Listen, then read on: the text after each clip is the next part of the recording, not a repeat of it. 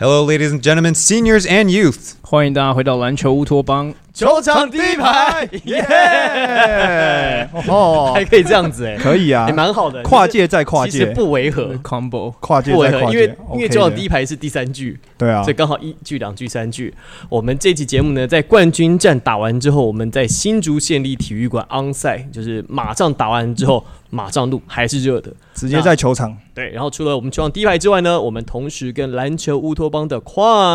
，Hello，还有英文主播笔记的 Ryan，Hi, everybody. 我们今天是三位一体，三位一体，三个节目一起联名，那带来三个不一样的观点。好，那当然在第二站呢，台北风暴勇士一百零二比八十一，呃，连续两站赢球都是一百零二，哦，神秘数字魔，术数字，真的。那第二站呢，呃，勇士就没有什么悬念，在第一节，其实四节的比分，除了第四节勇士有点收手之外，前三节其实算是大比分拉开了。第一节比分二十比二八，第二节三四比二一，第三节三十比二六。你们觉得其实跟前一站相比最大的差别，上半场也是领到领领先到二十多分啊，可是第三节这次勇士第三节没有被工程师追上，你们觉得有没有哪些你们觉得可以拿来分享的？我们换还是 Ryan 先？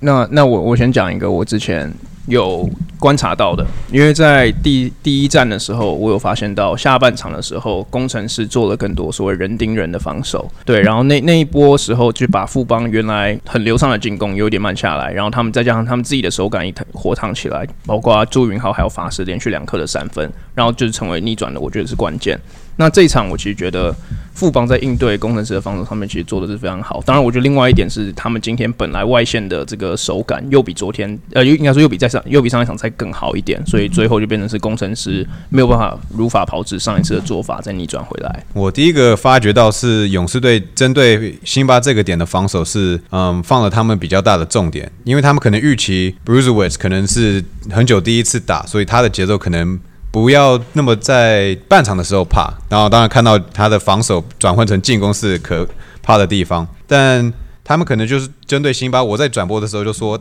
他们迫使辛巴四颗不进球，就算是有一点成功，因为他第一场毕竟是九投九中，当然有些是二次篮板，但这个点他们其实很早很早就会派第二个人在后面协防。其实，在第三节，我必须要说的是，对于辛巴的防守，其实你看勇士在第一场比赛，他的防守其实是在辛巴下球从的后面，那么曾文呃蔡文成吧，用抄的。哎用偷的，让让你越过第一线之后，他后面你要开后门，然后后面不让你开但。其实这个是富邦他们设定好的、啊，就是我给你的传球路径就是这一条。那你拿到球之后，因为你只能做转身的动作嘛，那他就在转身的时候从后面去抄你的球。这是第一站，这是第一站的时候。二站的时候，防守方法就不一样喽。第二站徐总没有用一样的方式，第二站就像刚才 Ryan 讲，他是用两个人去包夹。那他包夹的方式，你看永远辛巴其实 post up 必定是在面框的左或右嘛，要协防的一定是站在中，一定是站在中中线的位置。就是辛巴，他知道辛巴的习惯，他一定会转向篮筐的正面，他就在你要转篮筐正面之前，他已经先预做准备了，在那地方等你。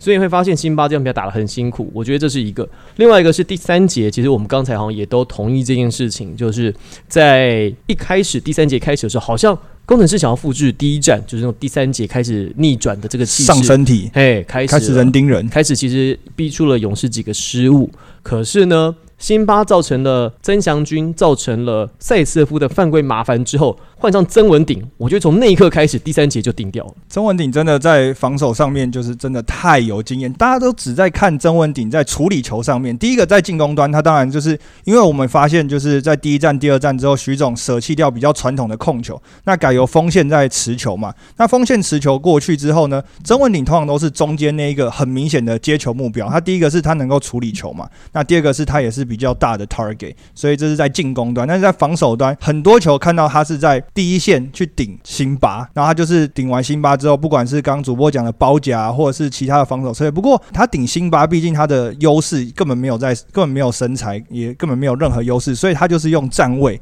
跟其他的方法来做处理。当然，回顾到例行赛最后一次在新竹打的比赛，勇士当时是单阳将，然后曾文鼎也是一个人扛辛巴，还算是不错的效果。最后当然还是输了，但感觉落差没有我们想象中那么大。而且我觉得就是曾文鼎守辛巴，然后去吸引包夹，就是呃勇士队的防守策略有另外一个重点，是因为我们一直在讲说这这个系列赛工程师要赢，就是四号位一定要有人跳出来。那今天这场勇士队可能在上半场的时候就做得非常好，是他去包夹辛巴，但是在工程师的四号位并没有人跳出来，所以这个防守策略就可以一直延续到整场比赛。这个外围的轮转，我们等一下再说。况你刚才也要讲到说这个曾文鼎的防守嘛，你的观察跟我们分享。其实曾文鼎的防守，其实像刚刚 Henry 讲，他也知道在身材优势上面，他绝对是吃亏的。那他的防守的这个模式，或是他的位，其实就有点像是英文讲 disruptor，或者像是 irritant 这样子。他就是用很多小动作，他他会是第一道防线，但他不会是最后一道防线，他只需要撑到像 Ryan 刚刚讲的第二个防守 help 来的时候，没错。然后今天工程师投不开的时候，那其实他们整个整个进攻最后就当机了。我来补充一下，就是在我观察呃曾文鼎的这段期间，就是换下他换下应该是我记得是曾祥军吧，我没有记错的话，他的防守策略是他先顶。顶两三秒，但他不是瞎顶或死顶。你看到很多防守防守辛巴的人，他就是从从头到尾给你顶到尾，曾祥军啊，对对，顶到尾，然后之后啊被拿球翻身过去两把。曾文鼎顶两下之后放开，他站前防守，我绕你旁边，然后呢绕你旁边之后呢，他再回来顶，所以他会在辛巴旁边一直绕来绕去。这个会产生一个问题是，你会发现在那段期间，不是辛巴拿不到球，是工程师的球不敢送进去，因为他不晓得曾要曾蔡呃郑文鼎什么时候跑出来，什么时候要顶，所以他那个时间点泰米拿捏不到，一错过之后想找辛巴没有办法往外传，传回来之后再找辛巴，时时间要到了。郑郑文鼎做的最厉害就是这个地方，超强。那同样的，勇士队在防守上，你一直会遇遇到工程师在在禁区里面的 cross screen，所以小的或中的大的帮辛巴去挡，他会他会绕到另外一边。那勇士或是任何的工程师的对手，你就要习惯这在禁区的时候变得把自己用得很瘦小，然后你可以才穿过去，不要被挡到。对，不要被挡到。我们其实，在上半场，就是刚才 Ryan 讲的这 cross screen，我们就可以讲到上半场的一些防守的状况。我们先从防守讲起好了。其实勇士上半场做了一些蛮有趣的一些防守的布阵，是刚才我们提到，既然你要在中间包夹辛巴，会变成二手一，所以外面的等于是三个凑四个。所以应该，好长一段期间，赖廷恩他在跟高国还有田浩他们三个玩躲猫猫，在捉迷藏，因为你会发现是鬼抓人的游戏。赖廷恩他要手卡到两个位置，可是他合赢的速度够快，所以。虽然那段期间，其实高国华还是拿到他应该有的分数，可是其实必须要是说的是，其实赖廷恩，我觉得他在第一节、第二节攻守两端守，他一个守两个人，他其实有手下他应该有的分数，同时他攻又攻了进分数，所以这个点上，我觉得以控卫来讲，赖廷恩一换二。这个策略很成功，而且我们刚就是我们其实上一场比赛一直在讲说，工程师防守很好，是因为他们就一直跟你上身体，一直对持球者压迫。然后我们也说，勇士队好像没有这样子的角色出现。那今天张忠宪就扮演这个角色，他其实在上半场的时候就一直针对持球的人去做压迫。那我觉得他的防守其实，在上半场也是对于工程师来讲是奏效的。尤其是在锋线的部分，你你们会觉得张宗健今天打的蛮狠的，很凶悍啊，感觉态度有很用力啊，对，哦感觉态度有出来。我觉得这个就是数据有点看不太到的。对吧、这就是所谓从防守做起，可能就代表说球员可能要把先前的力气先放在防守上，让他的腿热起来，然后进攻端那边当然就不用自己处理去进攻的投篮或是助攻。那你反而在防守上把自己的节奏打进打到好处的时候，你当然在两边都会比较有效应。其实，因为我们刚刚讲的是富邦的防守，其实我觉得工程师的防守也蛮值得讨论的。因为其实一整年下来，他们打了很多区域的联防。那其实我觉得一整年下来，他们对于区域联防的解读，我觉得 overall 其实算是至少是及格的。但我觉得今天富邦有展现到他们冠军风范或者经验很足够这一点，是他们就是一直往死里打，然后打到工程师虽然就算在主场，他们变成到最后做一些 defensive read 的时候，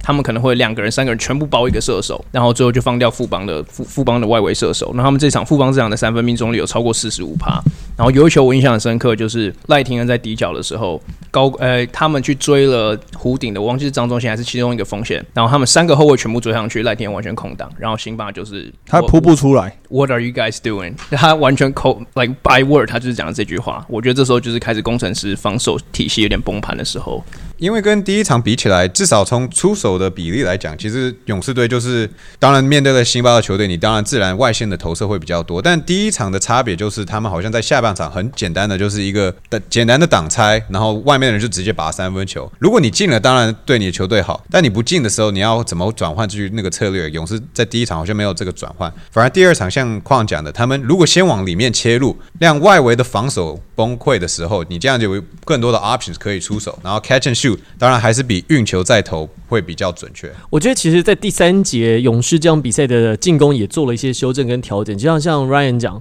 其实，在前一站他就是简单的一个挡拆，挡拆之后空档出来带一步跳投。可是这场比赛你会发现，其实，在第三节的时候，呃，勇士队其实蛮多的时间是在攻击禁区。他们这些老将其实最，你看哦，像巫师啊，或者是他们一些的犯规，其实很大量、很快速的集中在第三节。就他们知道裁判会紧缩了，哨音起第三节很紧，所以这些老将，你看林志杰啦，或者像像辛特利、张东宪，他会刻意的去制造一些犯规碰触。所以张东宪这样比赛六罚全进，辛特利五罚全进，林志杰六罚三中。所以这些球员就像刚才我们讲，they they know how to read。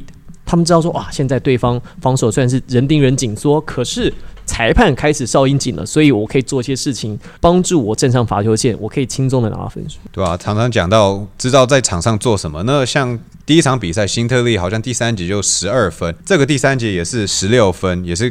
像主播讲的，他认知现现在什么情况要做什么，所以自己当然比较全能的身手，然后比较大胆的切入的时候，当然会制造自己的机会，或是至少防守一些漏洞。而且我觉得蛮讶异的一个地方是，你们看哦，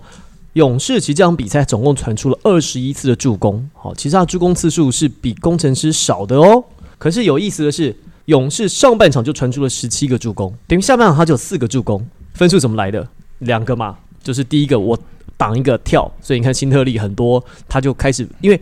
勇士的第三节上场第三节其实就是他们在外围被对上的时候，他们怎么办？他们开始找人传球，球线拉的很长，嘛，这个高国豪啊，哎，一直失误或传丢或者，但他们现在就是好，你对上来的时候呢，我不要找人传球，我收球之后，我先去跟你身体碰撞。碰撞之后，我球拿了稳之后，找掩护，找掩护，重心压低，带一步，有机会中距离投，或者是切到更近距离的地方做抛投，这个攻击的命中率效果非常好。所以下半场虽然只有四个助攻，可是你会发现他们靠这样的方式，还有三分线嘛，他们就自己拔起来投，然后还有刚才我们的罚球，所以勇士看起来真的哇，这样比赛看很难击败耶。对，而且我觉得第尤其下半场，我觉得他们除了刚刚主播讲这几个模式以外，我觉得也更多的所谓新特例在低位单打，由他当进攻发动机，不管是他们他通常守到遇遇到的防守者都是 either 宋宇轩啊，或者是小顺义。然后其实像主播刚刚讲，他真的就是在解读比赛能力这点，他就是所想到说裁判现在吹得很紧，他就是去买犯规。对啊，所以其实我觉得，我就同意你们刚刚所讲的。那你们在工程师这边呢？你们有没有看到什么状况？我我自己先讲一个，我觉得巫师今天这种状况，他有一点好像，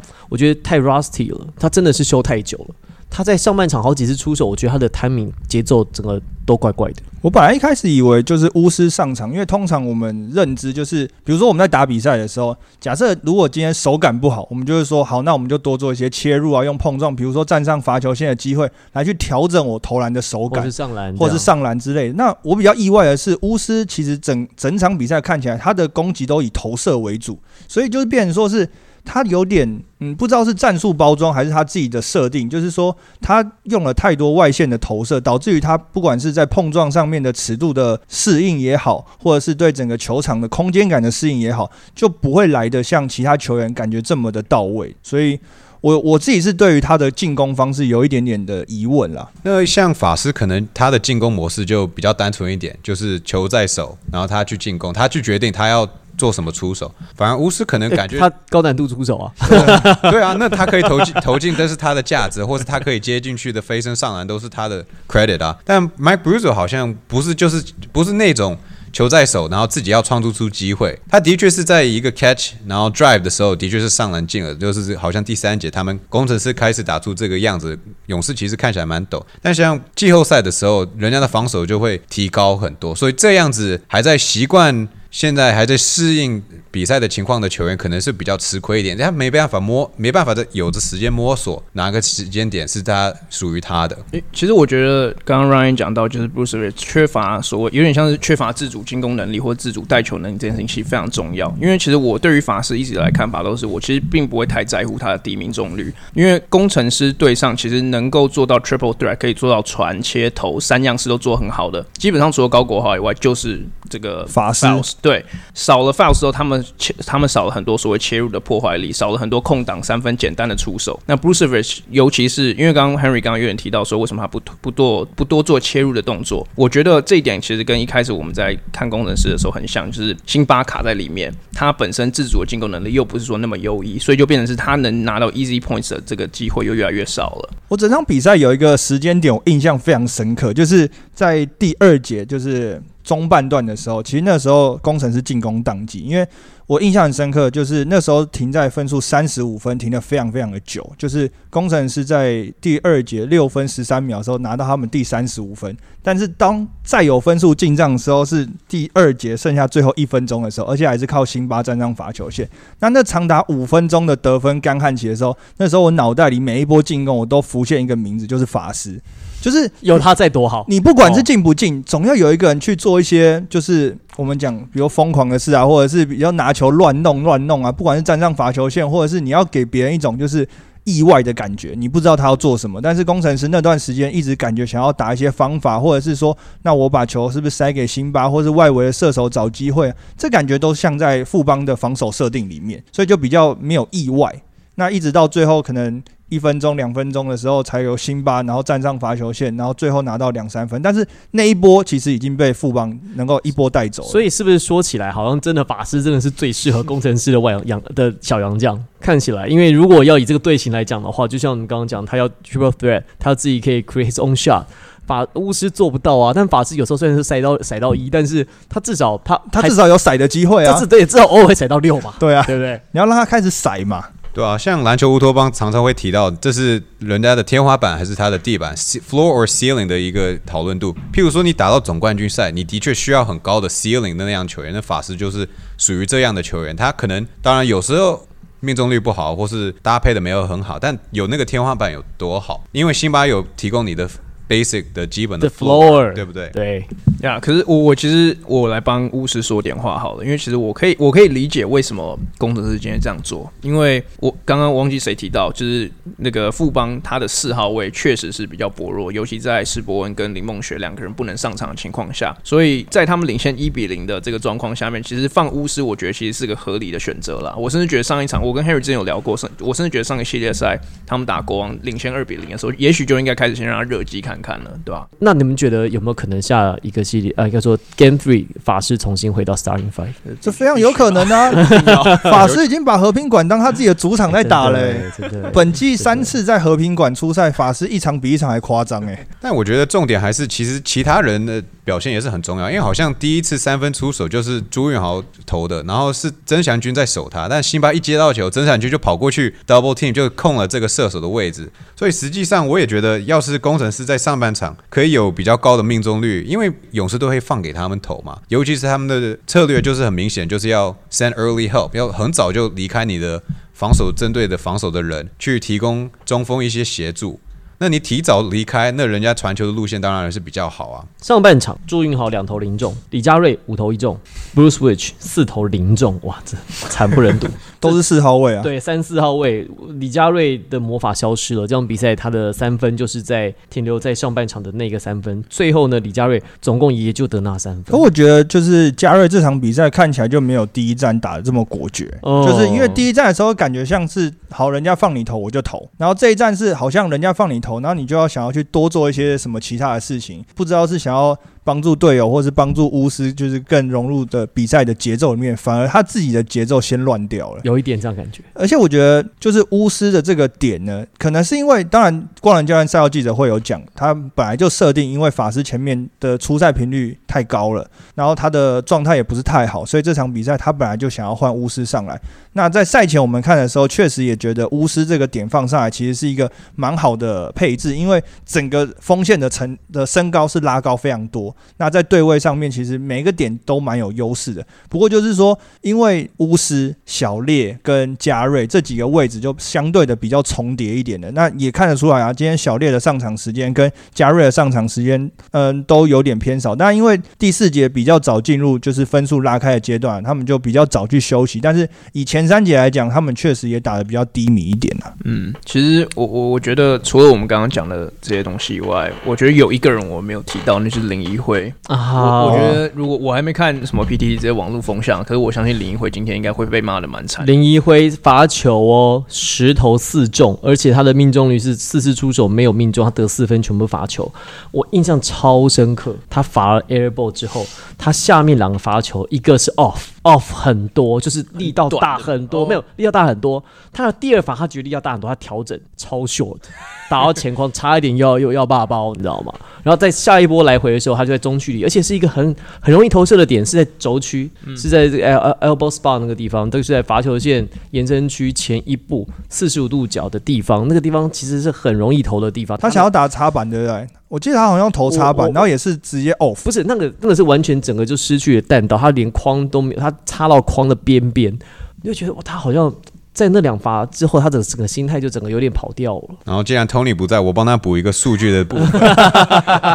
在这场比赛，工程师罚球次数二十八次，比勇士的十九次多九次嘛，所以哦，这是一个优势。当然，勇士队会犯规的比较多，因为就是要针对协助辛巴的部分。但这结果命中了两队都是十五颗，所以这样就基本上就平手了嘛。所以这样子反而。工程师如果三分球没有进的勇士多，那当然要靠其他地方。那罚球的部分，整体来讲就是一个大洞。我觉得就是这一场比赛跟上一场比赛勇士队呈现一个蛮不一样的面貌。虽然上半场都一样大幅度的领先，然后第二场比赛勇士队是顺利的把比赛收下来。不过以快攻得分来讲，上一场比赛勇士真的是跑起来像练球一样，然后有很多的快攻得分。虽然下半场这个分数有被收敛，原因是因为更多工程师做一对一的防守，他们没有那么多失误跟篮板的机会，能够能够创造快攻。但是在第二战里面，勇士整场比赛只有五分的快攻得分，代表说是他们不管是创造失误或者是下篮板之后，不再打得这么急躁，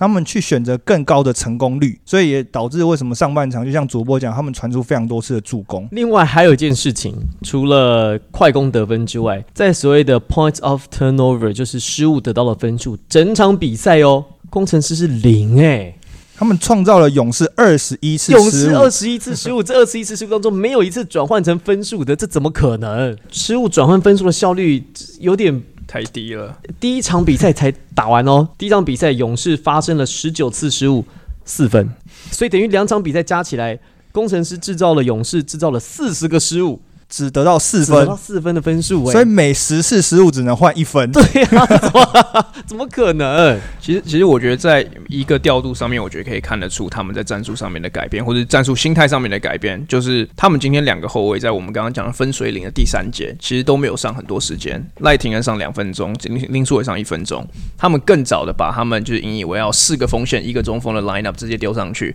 然后这个一来是当然他们可能球风没办法打得这么快速，可是我觉得在沉稳度、在经验上面，以及在回防的这个厚度，在这个对抗性上面，我觉得又比较好一点点。他们想先跟你拼身体，没错，他要先拿得住球，因为在前一站，呃，包含在前一站 Game One 跟国王和呃工程师的 Game Five，其实两次的转捩点其实都是高国豪他在第三节的时候压迫了对方的控球后卫，从那个时间点开始，工程师防守转换攻势是打得很流畅的。第五站他、呃压迫李海燕嘛，把李海燕逼逼到边线外，前一站是压迫了九林书伟。好，要不变相，但这就像刚才矿讲的，他在第三节这次徐总呢，在 Game Two 的时候摆回了面对梦想家时全锋线持球，因为他的锋线是可以组织的，所以他可以这样做，他就放弃了传统的控球，所以我觉得其实这也是在第三节，你看哦，其实我觉得勇士他在难于打败的地方在于，除了球员有经验之外，你看教练他他很少会在一个系列赛同样的错误犯第二次，他很快修正回来，所以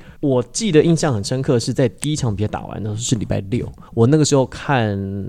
杨敬敏、田磊、紫薇紫薇跟许世清四个人的直播，哦，流量密码对对对对，哎，我最多五千多人看哦。然后就说啊，你怎么看第二站？第二站除了紫薇之外，其他其他每个人都说啊，富邦一定赢，他勇士一定赢。他说他们不会再犯一样，他说一定赢。他说他有能力可以赢到二十分，表示他们实力有一个落差在。但是他说这两三个老将讲的不是我讲的，他们讲的，有事找他们。他说他们，他说这些老将跟徐总啊，还有吴用人，他们这个教练谈到不会类似的错误犯第二次。所以我在想，第三站如果工程师回去和平馆要赢球的话，一定要拿新的套路出来。所以将队都会有自己的习惯嘛，像有些球队就是坚持要把控球后卫放在场上，我觉得许晋哲也是有点这个感觉，至少每个 quarter start 他想要把后卫放在里面，但可能效果没有那么好。他我觉得他反而从第一场学林冠了，因为林冠伦第一场好像第三节五个球员就打满嘛，所以把那个 rotation 缩到最小的一个情况之下。那勇士队这一场也是有一点类似的效果，像张东宪打满，辛特利打满，然后主要的球员也是打了大部分的时间，直到前面或是后面才换掉，所以好像很长的时间都是没有换到他的主力球员，就是好像学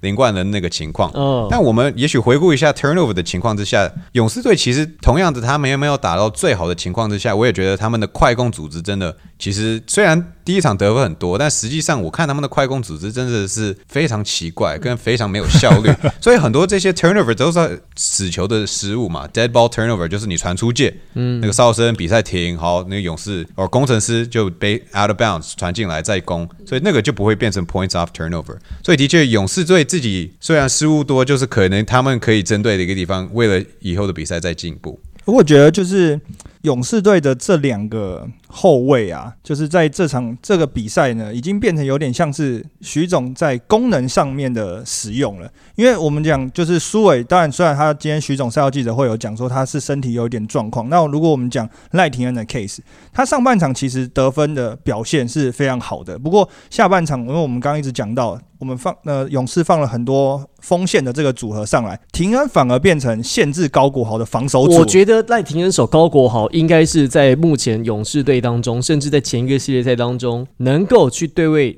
高国豪，我觉得最适合人选赖廷恩。没因为因为第二个其实廷恩他身材有厚度，然后他也有速度，防守高国豪这件事情不是说我让他完全不能持球，我跟你一直上升你或什么之类，他是要让他能够减少他出手的次数，或者是增加出球的难度。那我觉得勇士队在赛时，不管是赛时上面还是速度上面，就是廷恩做的最好。那其实所以下半场，其实我们刚开始讲到徐总他不会犯同样的错误。那因为第三节国豪在上一场的时候是爆发嘛，所以在第第二站的时候，其实蛮多时候看到赖廷恩上来是担任防守组的工作，所以我觉得在任务编组上面也做得更明确一点。跟得上高国豪的速度啊，然后他在对抗性第一下至少不会被高国豪顶飞，他只要这一下就可以了，他不要第一下一下子被高国豪一拍压过去，那就没有办法，你只能犯规收场。所以赖廷恩的功能在这个地方，而且你看哦，在这场比赛下半场，高国豪是被两个人防守的，有赖廷恩，还有张东宪，嗯。所以张东宪其实也限制了高国豪。这场比赛，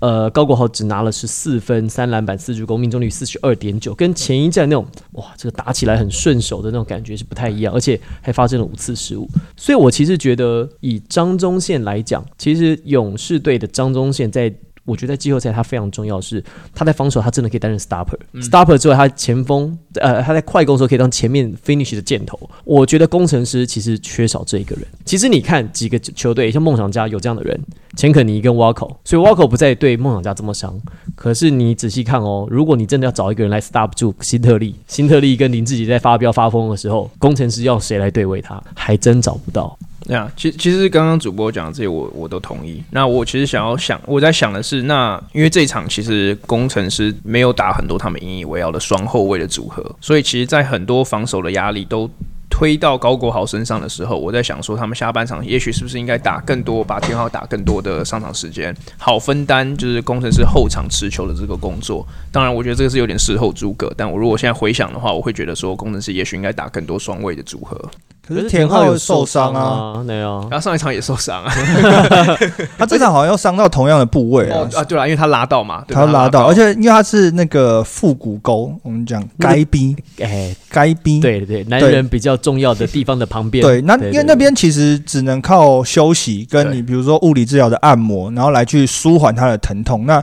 比较难在短时间内去做比完整的复原啦，所以接下来田浩的伤势影响到他出场的这个时间，也是整个系列赛工程师值得关注的那个地方很难好，因为那个地方他在这个附件上面会需要更多的时间。对吧、那我最后参与到高国豪这一部分，他虽然也许跟球队整合来综综合来讲可能没有打得很好，但命中率还是算是 OK。这个季后赛没有一场低于三十五趴，然后他上场时间也是最高，所以我们都说像 NBA 就是一那么多那么多 series 要打到总冠军，所以大家都说你一定要累积经验，你才可以再突破。那某个方面，高国豪也是这一方面，就是我需要累积这个经验，然后再突破。当然，工程师现在还有机会很好，但同样的，你就是年轻的球员，所以你一定会学到更多更好的东西，然后你有办法在场上应对。然后反而这场比赛，像我们之前讲到有受伤嘛，我在好玩的再算一算，今天数了今天大概几个人倒在地上过受伤过的，很多哎、对吧、像张忠宪有一次被打到是脸部吧，然后当然塞斯夫有他的肋骨的部分不舒服，也可能是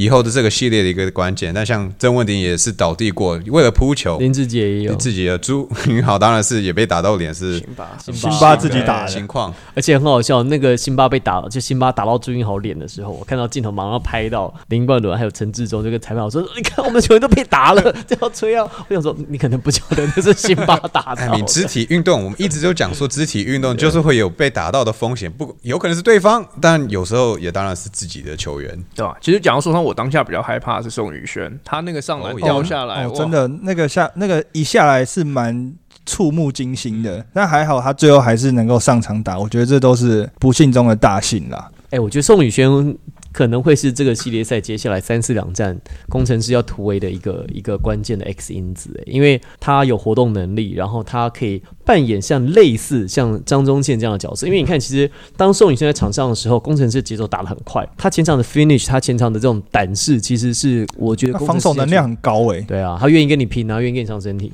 欸而且就是如果高国豪配田浩这个双后卫的组合，那在田浩受伤的情况之下，假设他没有上那么多时间，如果还是用双后卫的组合的话，搞不好高国豪配宋宇轩这个组合，他第一个是有 size，因为田浩毕竟 size 还是比较小一点点，在某些时候，特别是关键的时候，还是有被陷入打点的危机。因为像勇士对梦想家的系列赛就可以看到阿吉这个点一直被打点，就是因为身材的部分。所以假设如果双后卫这个组合对工程师来讲是重要的话，摆上高国豪配宋宇轩，说不定是一个 size 更好的选择。看看你会不会猜对啊？你今天季后赛到目前为止没猜对，就动动力火车。啊、就动力火车，就动力火车看你会不会猜对第二次。好好，哎、你冠军战是预测？先不要问我这个。宋宇轩的确在这两场打的很打到很感动的拼劲，尤其在受伤的时候，其实这也是代表手肘受伤可能比肩膀受伤还要小 case 一点。我一开始看，我以为他脱臼，那我以为他他的不管是哪感觉感觉很对像。但不管怎么样，你肩膀受伤，肩膀里有那么多肌肉，有那么多东西要可以用坏的，然后要复原是很难。但手镯可能相对来讲简单一点点，虽然都是很痛。就跟投手开 Tommy John 比较快，九个月可以出来；开肩膀可能要一年半。对，真的但是他的确是像第一场都说我可能没有准备好，所以五分钟就累得要命。但这一场就是比较你紧张的时候，你就没没办法打出自己的体力，但反而顺畅了一点。今天的确十九分钟是对工程师上半场来讲，算是至少一个点可以去进攻，可以去得分的。那在客场的时候，他看他表现会不会有一样的或不一样？因为的确一样，NBA 的讨论当然是你到客场 role players 的能力可能没有像主场的那么好，那么嗨。嗯，对，其实我觉得这就是我可能跟大家看法比较不一样的地方，因为我觉得宋宇轩他当然他是个 energy guy，但是我 energy guy 就是像刚刚 Ryan 讲的，他就是 feed off 主场的这个气氛。但我觉得同时，因为我我自己觉得这个工程师双后卫可以这么有效，主要是因为有两个进攻发进攻发动机。但我我老实说，我觉得宋宇轩他还是比较偏所谓角色球员，就是他的功能其实很单一化，他就是一个 cutter，所以要要要发要就是要能发挥出一样的效能，其实我我还是会给他打一个问号。好，那以勇士来讲，他的目的达成喽。他们在前两站，他们的低标是拿到一场胜利，嗯他们就任务算是达成了。那是可能我们觉得他的任务是一场，他们可能自己心里觉两两场，对不不对嘛？但是但是至少一场这是可以是 OK 的，他们可以接受 Yeah，acceptable。两场当然最棒，可是他拿到一场，他们已经是任务达成、啊，开心开心的回台北喽。那怎么办？三四两站回到和平馆，你们觉得工程师应该做什么事情？因为在第一站、第二站，你看他第一站第一站用的策略，在第二站已经被许云哲教练已经是对位，已经是破解掉了。他们第三站能不能够变出什么魔法，或是你们认为呃轮总林冠伦教练应该讲应该做什么？我觉得其实这真的很难讲，因为我我觉得勇士最可怕的地方就是他们能打的方式真的太多了，这也是为什么我觉得在季后赛锋线可能会比后卫再来的有用一点，是因为他们比较多功能。但我觉得如果真的要讲的话，我我觉得这个不可能发生啦。我我觉得可以考虑。不要让辛巴打，哦，放另外两只巫师配法师，对，打一个比较 open court 的方法，我觉得这个比较 on 跟工程师一直以来的球风比较 on brand 一点。当然，我觉得这个发生的可能性真的很低。其实，在例行赛最后关门的那一场比赛，就是工程师要拿到就是年度例行赛第一名。他那场比赛就是在勇士队主场，那他就摆上双狮的连线。那那场比赛其实我们看起来就是整个节奏啊，跟进攻的效率其实打得蛮好的，一些蛮快的。这个组合确实在那个那场比赛里面是发挥蛮好的效果。哎、我同意诶。我认为如果回到和平馆的 Game Three，就第三站，呃，不论是辛巴佩法师，辛巴佩巫师，但是如果还是依然被勇士在赢的分数，或者是曾经在比赛当中领先到达十五、二十分以上的时候，我认为是有辩证的必要了。因为其实就像刚刚 Henry 讲的嘛，Bruce Witch 巫师跟法师他在封关战那场比赛，其实巫师那场比赛打得很好，得到二十八分，而且球队其实也赢球。我我我认为是一个可以尝试的。对啊，这可能跟角色的有点关系，因为如果你是像 Bruce Witch，你可能刚刚好是中间的嘛，你可以大可以小，但也许你搭配辛巴可能效果没有那么好，你反而搭配比你小的球员，因为 Bruce Witch 也有曾经过二十二十的表现啊，他只的确是很会抢篮板，如果他需要的话，所以的确嗯是蛮有趣的啦，因为毕竟系列可能很长，或是可能会有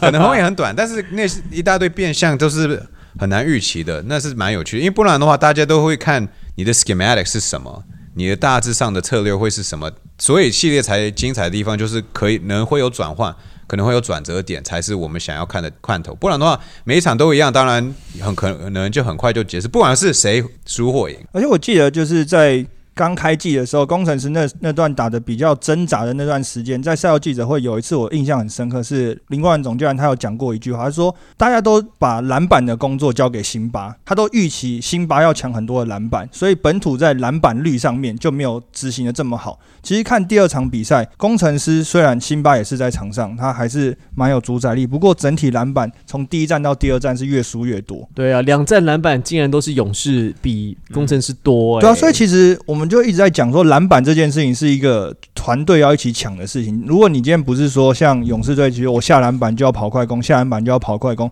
那应该是全部人都要一起帮忙抢。那如果放上辛巴，你的篮板并没有特别的优势的情况下，如果放上双十，那搞不好大家一起抢篮板的情况下，先有篮板之后，你的进攻回合才有可能增加嘛，那你才有可能把你的进攻的效率打出来嘛。这场比赛其实啊，Game Two 啊，其实你看勇士的篮板抢的最多的是辛特利啊，十八个篮板，第二多谁？杰林志杰、十个篮板。其实你看那内线球员，郑祥军五个篮板，郑文鼎四个篮板塞，瑟夫零啊，上面里上面里内，我们看错，怎么可能？因为塞瑟夫今天这场比赛非常清楚，因为他对位的防守者都是不管是辛巴或者是他是协防之后帮助曾文鼎去防守嘛，所以他在抢篮板上面第一拍都是用点的，他都把球往外拨，把球往外拨，然后由不管是志杰啊，或是外面的后场球员能够拿到球，所以基本上他们在篮板的防守策略上面是蛮蛮确定的啦。那刚才讲到回到台北之后，有没有预期到工程师可以或者是应该做什么变化？刚才 Ryan 有一个很大胆的论点啊，就说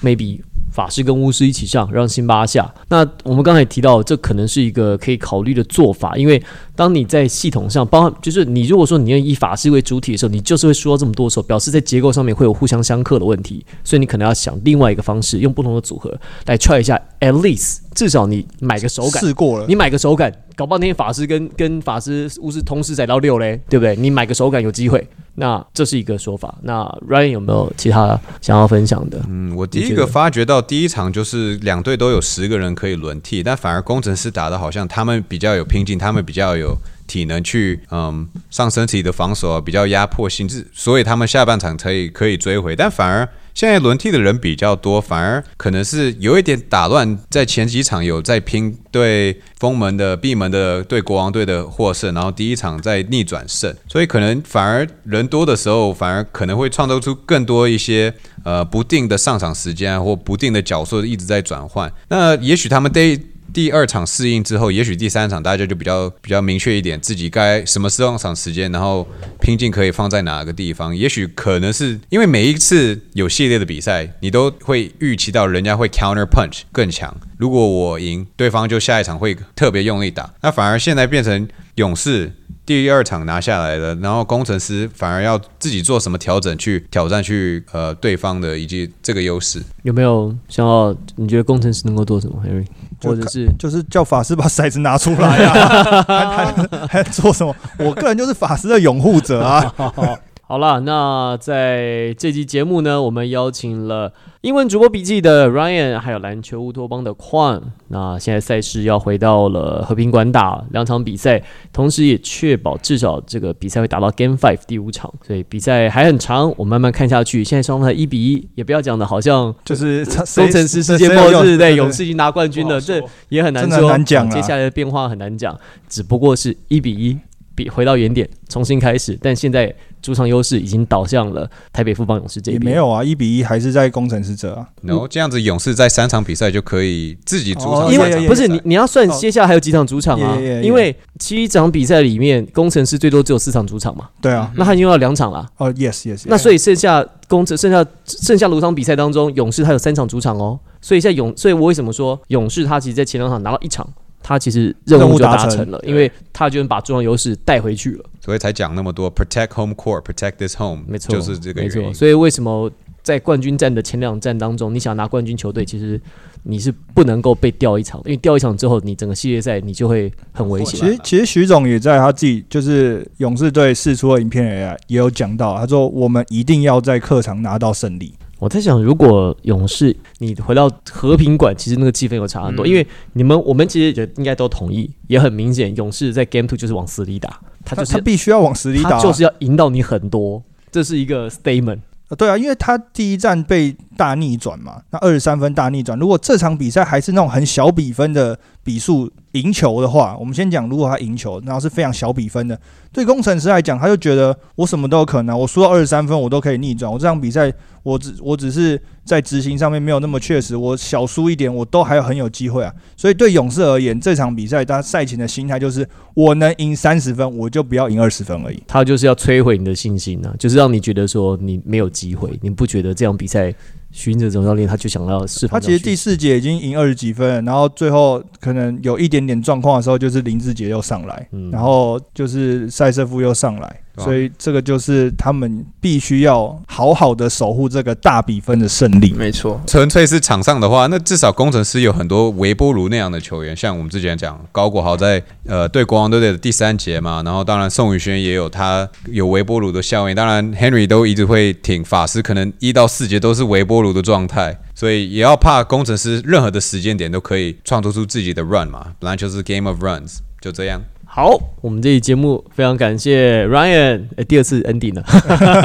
对啊，ending ending 不了，没事，我们不剪。好，谢感谢 Ryan，感谢矿，我是王柏林，我是 Henry，我是 Ryan。我是 Quan，球场第一排英文主播笔记，篮球乌多邦，我们下次再见。拜拜。拜拜。